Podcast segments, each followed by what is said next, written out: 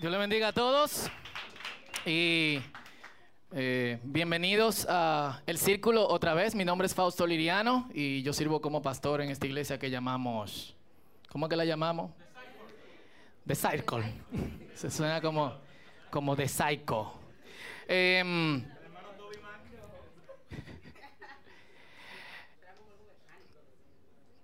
Va a tener que lanzarla desde allá porque no se está conectando de aquí, así que por alguna razón.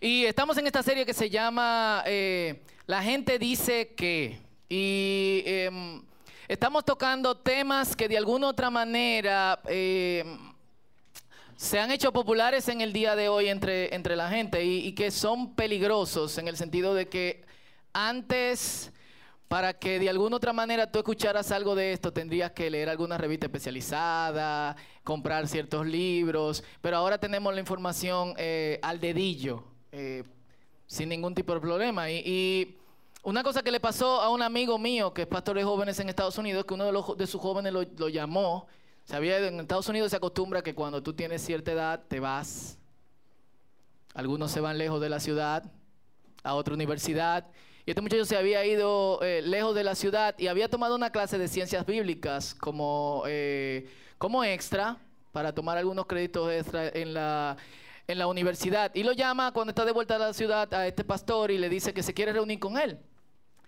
Y el pastor tenía como expectativas de, ver cómo este muchacho le había ido a la universidad, que quizá las cosas que le había enseñado durante el tiempo que estaba dentro del grupo de jóvenes habían sido, eh, habían servido de alguna otra manera para equiparlo eh, para los retos que la universidad eh, enfrenta.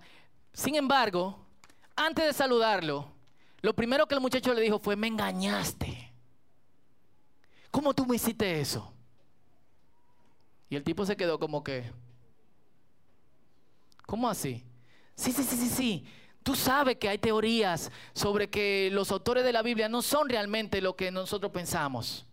Y el pastor, sí existen esas teorías. ¿Por qué nunca me dijiste eso? ¿Por qué no nos enseñaste esas cosas? Y resulta el caso que uno de los profesores de, este muchacho, el profesor de ciencias bíblicas, le había enseñado una teoría que vamos a ver rápidamente eh, en más adelante se llama la teoría JESD, eh, jehovaísta, eloísta, sacerdotal, deuteromista, eh, que dice que los autores de los primeros, el, autor de los primeros cinco libros de la Biblia no es Moisés, sino que esos libros se ensamblaron con tradiciones a través de los tiempos y que realmente no eran inspirados por Dios, sino que la, la gente de que, que, que lo usó lo tomó prestado de la cultura que lo que que lo rodearon. Y antes era muy fácil para un pastor saltar ese tipo de cosas y no tocar con su dedo ah, esa tecla. Ahora nosotros tenemos que tocarlo. Y en paréntesis, el tema de hoy es bastante largo. Yo lo voy a resumir y solamente voy a dar voy a hablar puntos importantes. Y si alguno de ustedes quiere después, en la semana, que nos juntemos y conversemos sobre este tipo de cosas en amplitud, yo estoy aquí. Ustedes tienen mi número y mi celular. Y colamos un cafecito y hablamos de esas cosas porque es importante. ¿En McDonald's? Coca-Cola. Mejor. Ok, y la Biblia es el libro sagrado para diferentes tradiciones eh, en el mundo.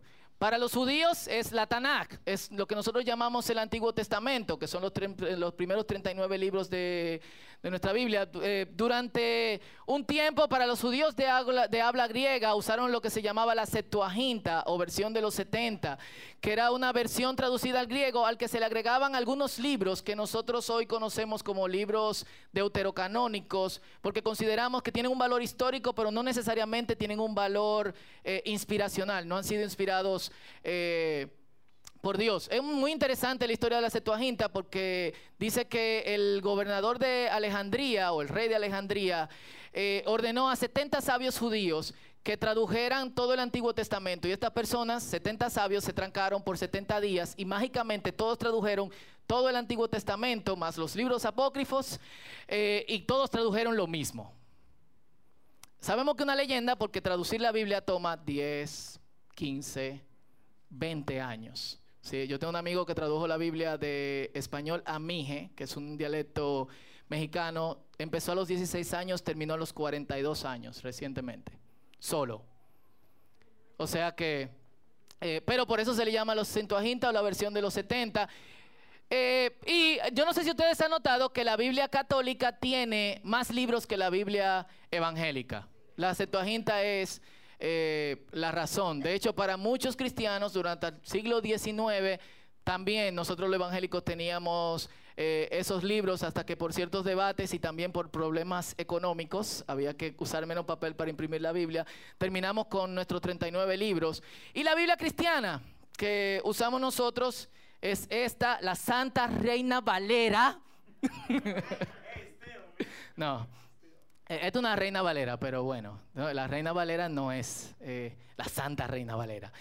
Em, que contiene los 66 libros que nosotros conocemos. Y cada una de estas versiones tiene diferentes divisiones de, de la Biblia. O sea, el Tanakh no tiene la misma división que nosotros tenemos en el, en el Antiguo Testamento. La Septuaginta tiene la división que nosotros tenemos, pero entre algunos libros tiene algunos de los... Eh, libros apócrifos y legalmente nosotros tomamos la división del Antiguo Testamento de, la Septuaginta y la del Nuevo Testamento de la tradición después de que se cerró el canon de la Biblia. Y hoy más que nunca la Biblia está en el banquillo. Y la Biblia está en el banquillo por dos razones. Primero, hay una arrogancia intelectual. Full. De pensar que todo lo que es antiguo no tiene un valor como lo que es moderno, porque de alguna otra manera no podemos, no tenemos datos de cómo los antiguos formaban estas cosas o consideraban estas cosas eh, historia. La pirámide de Egipto, los extraterrestres. Las líneas de Nazca, los extraterrestres. Las estatuas de la isla, los tótem de la isla de Pascua, los extraterrestres. Stonehenge, los extraterrestres. Yo hasta me quillo viendo esos documentales porque yo digo, el hombre antiguo no podía hacer nada. Era inútil. Tenían que venir tipo, no de otro país, sino de otro planeta. Eh, y aparte de eso, yo descubrí que los extraterrestres tienen una obsesión con las piedras. ¿Eh? Ellos todavía están en la época de la piedra, no hacían nada ni en madera ni en metales, nada. Y por ahí sigue, o sea, eh, hay un sensacionalismo detrás de esto y es porque el hombre moderno entiende que no, no es posible que el hombre antiguo hubiese sido hubiese eso sin una grúa, sin un camión Mac, sin cálculos computacionales, porque de hecho tienen eh, medidas exactas. Hace, hace unos meses yo estaba en Chichen Itza, en México, y en el solsticio de, de, de, otoño, de invierno, yo no, recuerdo, no recuerdo bien, se reúnen miles de personas frente a la pirámide principal y la pirámide por cinco minutos forma una serpiente. Con los rayos del sol. Como personas hace aproximadamente mil o mil doscientos años pudieron hacer una cosa así sin computadora o sin una calculadora HP. Para que usted era una cosa. Entonces ahí empiezan eh, las teorías. Tú te pones frente a la pirámide, aplaudes y la pirámide hace el sonido exacto de un quetzal. Los tipos midieron eh, cómo dentro del espacio que está arriba de la pirámide, donde se hacían los sacrificios, cuando entra el sonido, hace eco y hace el sonido exacto de un quetzal. Los extraterrestres. un quetzal es el ave nacional de Guatemala, ¿verdad, Isabel? Gracias. Eh, es un ave muy bonita, tiene una cola muy larga eh, y de hecho aquí hay la Plaza del Quetzal en el Boulevard frente al Banco BHD. Eh, ¿Qué fue? Ya saben, viva Guatemala. Pero hay otra razón, no es solamente que el hombre moderno piensa que el hombre antiguo es, era estúpido. Y la otra razón es que si Dios existe, Dios habla. Y si Dios habla, la Biblia es su palabra. ¿Y qué hace la Biblia? Hebreos capítulo 4, versículo 12 y versículo 13. Abran su Biblia, anótenlo. Dice, pues la palabra de Dios es viva y poderosa. Antes decíamos viva y eficaz. es más cortante que cualquier espada de dos filos. Para los que escucharon prédicas viejas donde se decía que una espada de dos filos era una espada que tenía filo hacia allá y filo hacia acá, no, es una espada que tiene filo arriba y filo abajo, así que entra mucho más fácil. Penetra entre el alma y el espíritu, entre la articulación y la médula del hueso. Duele, ¿verdad? Y la verdad es que la palabra de Dios conforta al afligido, pero aflige al que está cómodo. ¿Sí o no? Deja al descubierto nuestros pensamientos y deseos más íntimos. No hay nada en toda la creación que esté oculto a Dios. Todo está desnudo y expuesto ante sus ojos. Y es a Él a quien rendimos cuenta. La gente no le conviene que la Biblia sea un libro del peso que tiene porque no quiere estar bajo autoridad. No quiere rendirle cuenta a Dios porque la palabra de Dios no abre como un pollo. No encontré otro ejemplo, lo siento, nos expone y grosero así, la asadura, el tuétano, toda la cosa. Ahí es que se nos ve. Y es que cocido como que no, eso es lo que eh, lo que viene. Y de hecho, eh, un, un, conocido historiador cristiano, ok, un conocido historiador cristiano, le dio hambre. No puede ser que ustedes quieran pollo de desayuno, por favor. Eh, un conocido ¿Eh? Ok. Esa es otra conversación teológica. Un conocido historiador cristiano llamado Yaroslav Pelika, él dice, eh, me llama mucho la atención cuando intelectuales ateos dicen que leen la Biblia. Sinceramente, yo no creo que la leen. Porque si tú lees la Biblia por el tiempo, por un tiempo prolongado, te va a afectar y te va a traer sobre tus rodillas.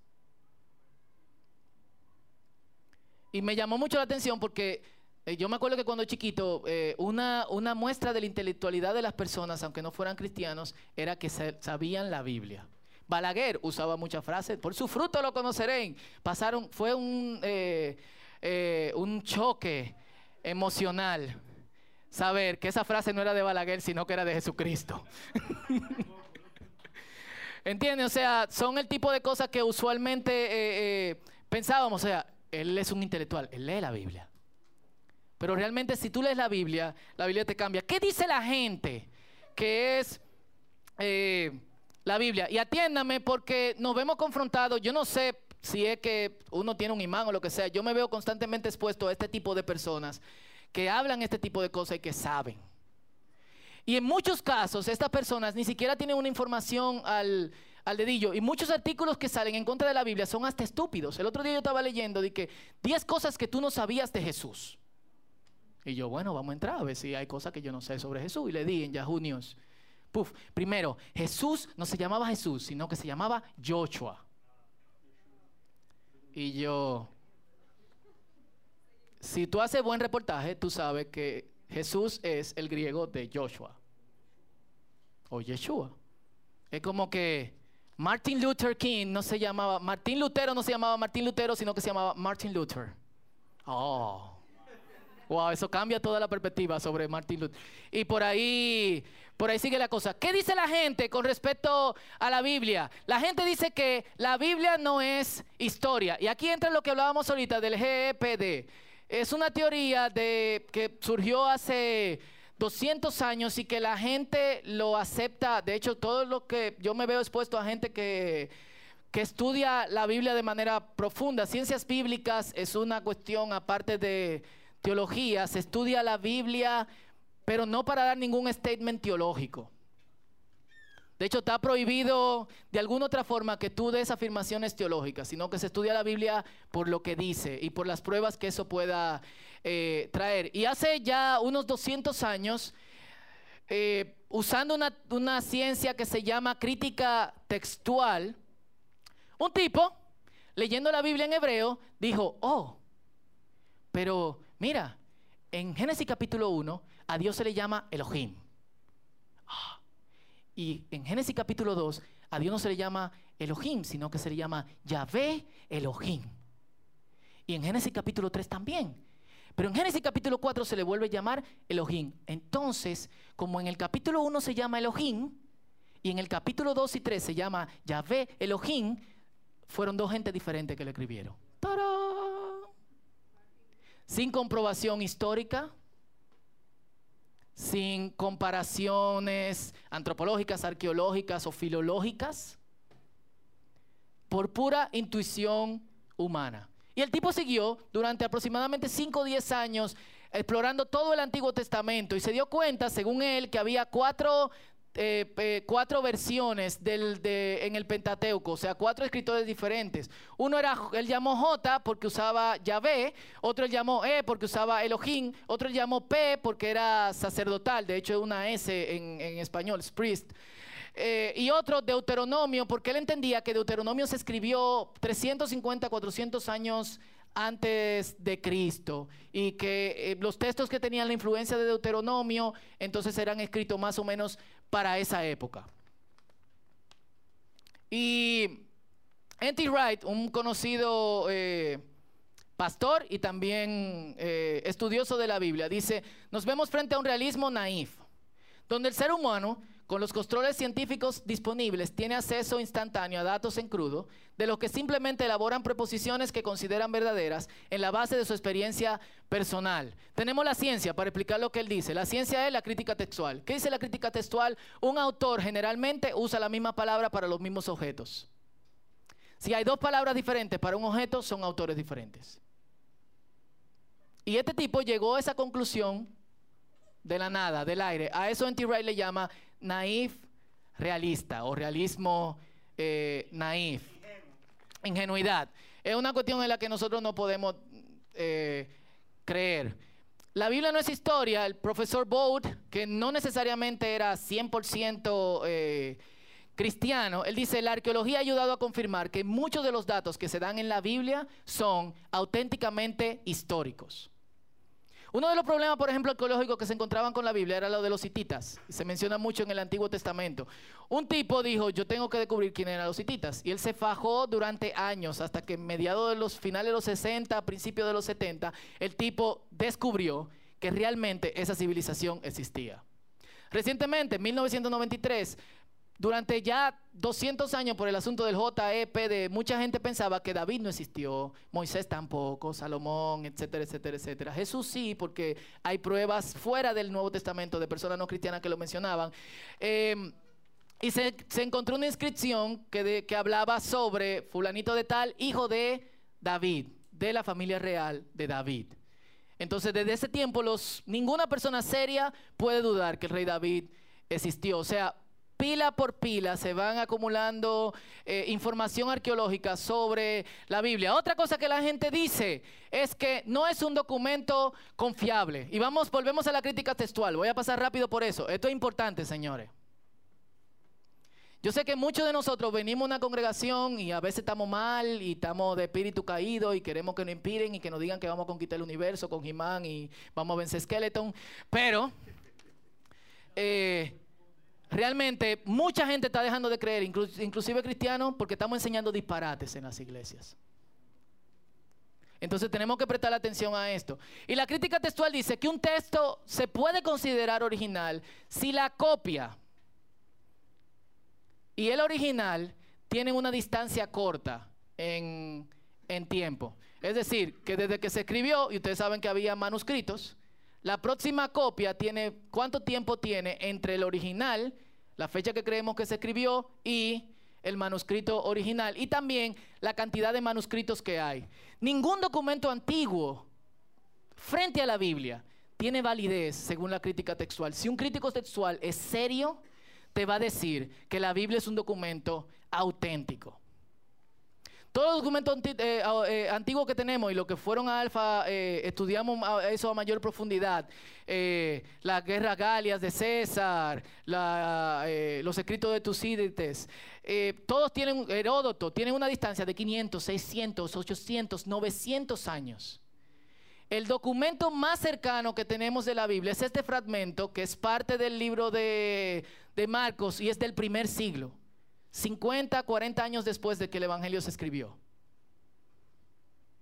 El otro fragmento más cercano que tenemos es este, de Juan capítulo 18. Esa es la parte de atrás, de delante, y esa es la parte de atrás. Juan capítulo 18, creo del verso 12 en, en adelante. Estos son documentos muy frágiles por el tiempo que tienen y por el tipo de material que la gente eh, usaba. Y em, estos son de alrededor del 140, 145 después de Cristo. Es decir, 60, 55 años después de que Juan escribió su evangelio.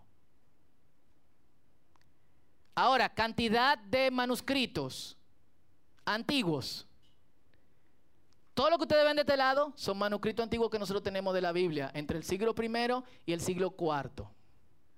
Todo lo que ustedes ven de este lado son los manuscritos que nosotros tenemos del siglo 8 o el siglo 9, de documentos incluso antes de Cristo, de todos los documentos. Es decir, la Biblia le hizo eh, food fighting. Eh, contiene errores, dicen, y eh, un ateo que era cristiano y que es uno de los expertos en Nuevo Testamento, eso es como contradictorio, un experto en Nuevo Testamento ateo. Exacto. Eh, y él de hecho se volvió ateo supuestamente estudiando todo esto de la crítica sexual. Y es una autoridad, o sea, eh, como estudiante de ciencia bíblica a mí me mandan a leer cuestiones de este hombre. Un poquito incómodo, pero bueno.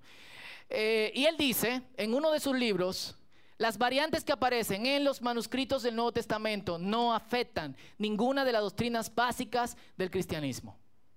Y es porque las variantes que aparecen son disparates. Eh, en algunos manuscritos dice María y José, en otro manuscrito dice la María y el José. En otro manuscrito dice José y María. Era una María y un José y un José. Entonces eso, y él tiene que admitir, o sea, y estoy hablando de ciencia. No estoy hablando de teólogos ni estoy hablando de gente que es religiosa. Estoy hablando de ciencia. Cool. Lo otro que dicen es que no es un documento confiable porque nosotros lo que tenemos son una copia, una copia de una copia de una copia, y cuando llega a nosotros es una traducción y tú no sabes si, qué, problema podía tener eh, el traductor. Chequemos un problema de traducción. Cool. Lean conmigo. Esto es Jueces capítulo 14, verso 12. En la Reina Valera contemporánea dice, Sansón les dijo a estos jóvenes, les propongo un acertijo. Yo no sé si ustedes conocen la historia, pero Sansón era el hall cristiano. Cuando él se le metía el Espíritu de Dios, mataba a leones. Yo quiero que se me meta el Espíritu de Dios así. ¿Eh? No, no, tampoco así. Eh, hay razones por las que Dios no da ese espíritu de él. Eh, ahora, y Sansón camino a visitar a, a, la mujer con quien se va a casar, que era una filistea. Eh, y una de las razones por las cuales las mujeres malas le llamamos filistea es por Sansón. No todas las mujeres filisteas eran malas, pero bueno. El tipo tenía una puntería para la malona. Increíble. Eh, y Sansón de camino le aparece un león y le hace... Y Sansón le hizo, ok, ven acá, ven acá. Lo abrió. Se fue. Cuando volvió, entre los huesos del león había miel. Y Sansón, rompiendo la ley de los judíos, tocó el cuerpo muerto del león y bebió de la miel y le propuso un acertijo. Y esto fue lo que le dijo a 30 hombres que estaban visitando a, estaban en la pre-boda. Les propongo un acertijo. Si lo resuelven durante estos siete días de celebración, les daré 30 vestidos de lino fino y 30 vestidos de fiesta. La palabra que está subrayada aquí es halifot begadim, que es eh, vestidos, cambios de ropa. En, eh, bueno, los tipos engañaron a Sansón y hicieron que la jeva le dijera el acertijo y todo lo demás. Entonces, eh, bueno, Sansón le contó a su esposa, su esposa se la contó a ellos porque ellos dijeron, mire, este tipo, este esposo tuyo es medio tigre. O tú no dices o te matamos. Y ellos adivinaron y Sansón tenía que pagarle. ¿Y qué hizo Sansón? Dice que el Espíritu del Señor, dice en nuestras traducciones, vino sobre Sansón y este fue hasta Escalón, otra ciudad filistea. Y allí mató a 30 hombres, de los que arrebató, de, los, de lo que les arrebató, tomó, ¿qué dice? para dárselos a los que le explicaron el enigma. Pero regresó a casa de su padre enojado. Existe un ligero problema de traducción. En, la, en el primer texto que leímos, la palabra para ropa, ¿cuál era? Halipot. O Halifot, Harry Potter. Halifot Begadín. En el segundo texto, la palabra es diferente. No es Halifot, sino que es Halitzot. Y de hecho ahí dice et halizotam es en plural y femenino. Halizotam no es vestidos, sino que es armadura. Sin embargo, ninguna de nuestras traducciones dicen armadura. Lo pueden revisar cuando te lleguen a casa y Bible Gateway tiene todo lo, tú lo puedes poner en paralelo, sino que dicen vestidos. Esta es una palabra muy rara y de hecho solamente aparece otra vez en la Biblia cuando uno de los soldados de Saúl mató a uno de los soldados de, eh, de David. ¿Afecta eso en alguna forma la validez de la Biblia? ¿Cambia el texto? Es una variación importante.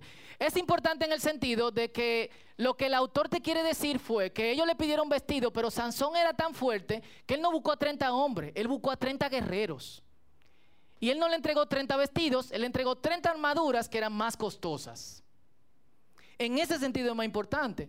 Pero, ¿en qué sentido eso puede afectar de alguna otra forma a nuestra fe? Y cuando se van descubriendo ese tipo de cosas, eh, luego en traducciones futuras se va eh, corrigiendo. Otra de las mentiras que dicen es que el cano del Nuevo Testamento lo hizo Constantino. ¿Quién ha escuchado eso? Eso lo hizo el rey Constantino para que, si yo quiero, Eso es falso. Constantino hizo orden y cerró el cano. Porque cuando él se convirtió en cristiano, había libros que todavía estaban en discusión. Pero había ya todos los libros que nosotros consideramos Nuevo Testamento eran considerados como autoridad por la iglesia. Y este señor que es Kurt Allen, yo no estoy seguro que él es cristiano, pero es la autoridad en Nuevo Testamento sobre Bar Ehrman, por lo menos en comparación de, de manuscritos. Él dice, tenemos testigos de que la iglesia ya consideraba ciertos textos sagrados desde el siglo segundo. O sea, 200 años antes de que Constantino dijera, vamos a hacer el canon porque hay un chin de, eh, de desorden. Y mucha gente dice que la Biblia es solo buena literatura. O sea, párense frente a Einstein, viajen en el tiempo y díganle a Einstein, está chulo tu teoría de la, de la relatividad, es buena literatura. O sea, muchas de las frases que la gente tiene es como muy conveniente. Y es muy conveniente porque no quieren, no pueden, no quieren ponerse debajo de ninguna autoridad. Y de hecho, hay una agenda. Full hay una agenda. Cuando digo que hay una agenda es que existe el propósito de desacreditar la Biblia. Y de algo que se está aprovechando la gente es que nosotros desconocemos todas estas cosas. Porque no nos interesa, porque algunos pensamos que no nos suma en nuestra vida espiritual. Sí nos suma en nuestra vida espiritual, porque si la Biblia pierde autoridad, ¿en qué se basa nuestra fe? Si no fue Moisés, sino que fue un grupo de gente que se inventaron el Pentateuco, ¿en qué se basa lo que nosotros creemos? Si David no existió, sino que fue una fábula. Entonces nosotros tenemos que de alguna otra forma ubicar este tipo de cosas y poder dar respuesta. Pedro dice, señores, estén preparados para dar una razón de su fe a todos aquellos que le pregunten. Y cada vez que yo veo a los cristianos envueltos en este tipo de cosas, lo veo gagueando.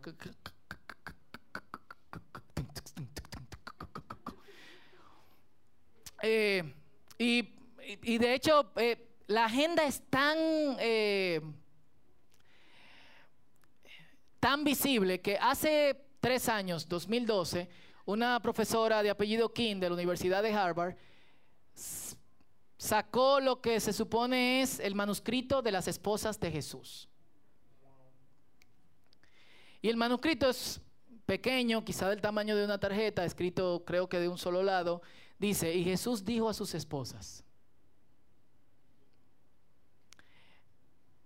Entre todas las cosas que esta señora decía sobre el manuscrito, en el documento que ella eh, entregó para probar que ese manuscrito era original, decía, tenemos que aprovechar el desconocimiento de la gente y lanzar la información para que lo que nosotros creemos se haga evidente. ¿Qué es lo que nosotros creemos? Que la Biblia no es necesariamente la palabra de Dios, sino buena literatura. Aprovechando la ignorancia de quienes se llaman cristianos, tenemos que salir adelante antes de que ellos respondan y empiecen a patalear. Dice en el pie de nota del documento que leí. Dos años después, en el Washington Post sale un artículo de otro profesor universitario que comprobó que el manuscrito era una farsa. Pero sabrá Dios cuánta gente perdieron la fe con la intención maligna de esta persona de desacreditar a Jesús. Aunque si Jesús se casó, siguió muriendo por mí en la cruz del Calvario. No creo que se haya casado, pero eh, vaya, la Biblia es más que literatura. La Biblia es la palabra de Dios.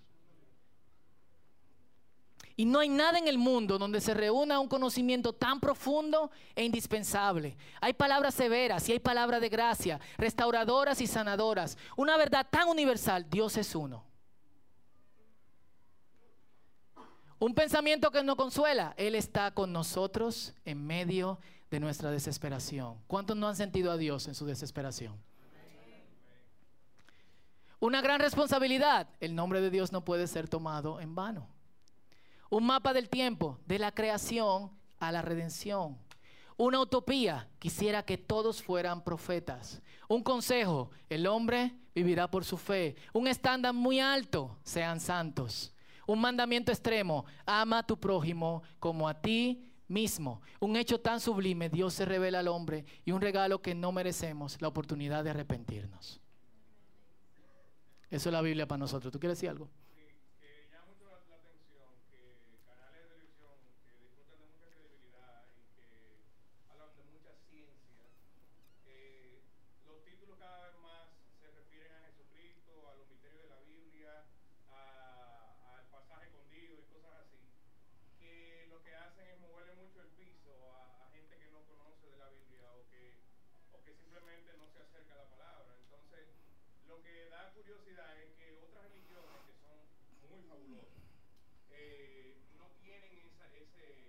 Ataque.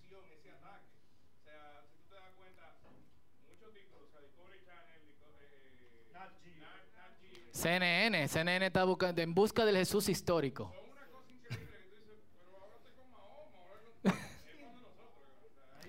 El problema es que hablar con Mahoma es una bomba en CNN al instante. Dios me dé.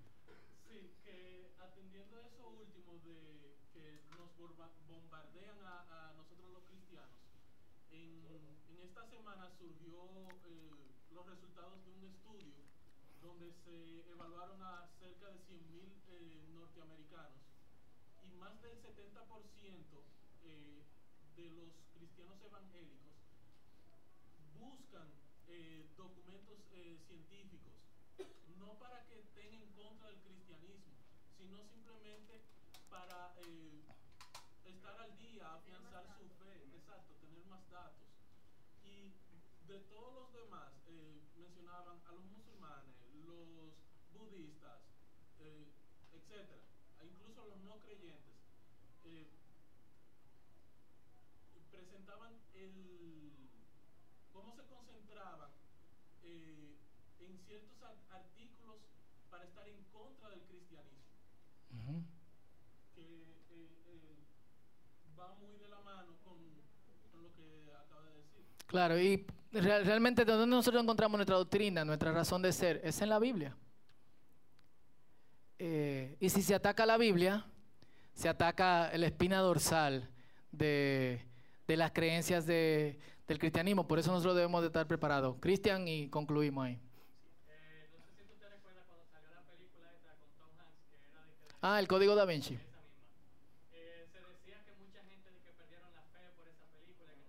Película más mala. El libro es mejor. Yo encuentro que si Jesús hubiese estado casado y con hijos, simplemente hace que su sacrificio sea más fuerte aún que el sacrificio que hizo. Porque una cosa es sacrificar mi vida solamente y otra cosa por quién vivir. O sea, ahora que yo tengo mi hijo y que estoy casado, es, es aún más difícil. Entonces, para mí, eso, si hubiese sido así, hasta más, más razón de fe es. Ujú. Sí, y mm, eh, es triste que muchas de estas cosas, eh, de hecho muchas de estas reacciones son reacciones contra la iglesia. ¿En qué sentido? Muchos de estos señores que investigan la Biblia de esta manera son europeos. ¿Qué pasó en Europa con usando la Biblia? La Inquisición, eh, incluso el nazismo y un montón de cosas más. O sea, es difícil. Europa es un terreno eh, difícil. Yo le he contado otras veces, Noel y yo cuando estábamos en Londres hace algunos años, un tipo nos contaba que su pastor no creía que lo que pasaba en la Biblia era cierto. Y yo decía, ¿cómo es tu pastor? Él entiende que tiene buenos consejos, pero no es, eso no pasó. Y yo le decía, como, como tú estás ahí. Eh, es muy común, de hecho, en países eh, europeos. Entonces nosotros tenemos que afianzarnos en lo que es la palabra de Dios y creer lo que dice la Biblia, que espero haberlo puesto aquí. No lo puse. Isaías capítulo 40, versos 6 al 8. Es un pasaje bastante conocido.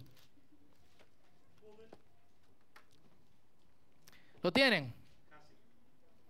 De hecho, déjame leerlo en la versión que todos tienen, que es la nueva traducción viviente. Isaías 40.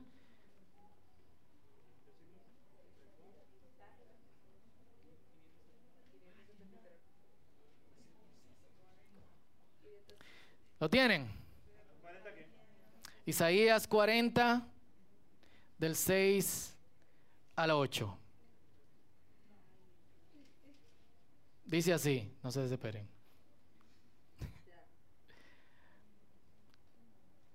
Dice,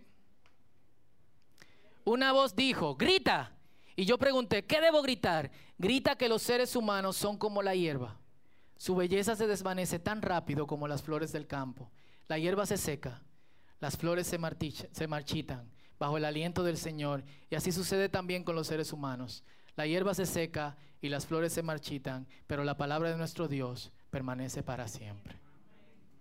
Una de las cosas que Cristian mencionó el código da Vinci, una de las frases que más me impresionaron cuando salió el código da Vinci fue de un señor que dijo, señores, dentro de algunos años, la gente ni va a saber qué es el código da Vinci. Va a dar crítica malísima sobre la película, pero la palabra de Dios va a seguir siendo autoridad. ¿Qué pasa ahora? Seis, siete años después, exactamente eso. ¿Qué nosotros debemos de hacer, señores? Lean la Biblia. No dejen que otra gente se la lea eh, a ustedes. Esto que yo le estoy predicando, compruébenlo. Alguien le dice un texto, busquen varias versiones. No lean solamente lo que les inspira. No la abran solamente en el Salmo 91. Empiecen en Génesis, terminen en Apocalipsis. Lean las, los pasajes difíciles, fájense con la, genealogía. De hecho, Apocalipsis termina, eh, un verso que hasta me saca lágrimas muchas veces. Verso 17 y 18 del capítulo, verso 17 del capítulo 22 dice, el espíritu y la esposa dicen, ven, y el que oiga que diga, ven, y el que tenga sed que venga, y el que quiere que tome gratuitamente del agua de vida. ¿Quién da agua de vida? Jesús. ¿Por qué no le queremos meter al Apocalipsis? Por los monstruos, la cosa y que si yo quién. Miren qué bonito esto. Vengan y tomen agua gratuitamente. Amén. La palabra de Dios es viva y eficaz y más cortante que toda espada de dos filos. Señores, afiancémonos en la palabra de Dios y no, dejamos que, no dejemos que nos engañen. Amén. Vamos a orar.